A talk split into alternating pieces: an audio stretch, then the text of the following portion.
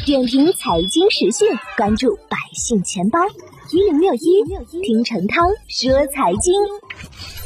近日，多家理财公司下调业绩比较基准，其中多为固收类产品，部分权益类、混合类的理财产品业绩比较基准也有所下调。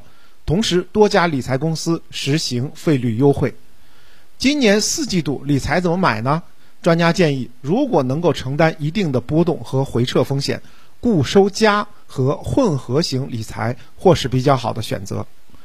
银行理财产品的业绩比较基准下调，主要有两方面的原因：一是当前市场流动性宽松，高收益优质资产难寻；二是今年股市震荡，导致部分理财产品净值下跌，投资者出现账面浮亏。对金融机构的投诉。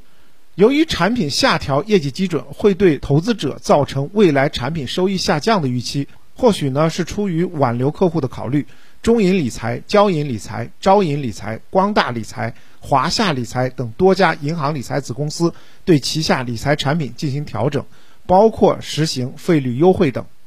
平安理财建议投资者就四季度关于资产配置的观点和展望来看，如果能够承担一定的波动和回撤风险。固收加和混合型理财或是比较好的选择。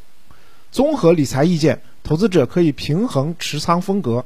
按行业来看，盈利和成长性均较好的行业集中在新能源、有色、煤炭等；预期盈利有望持续上行的有农林牧渔、汽车等；消费、医药、地产、军工等跟随宏观环境改善。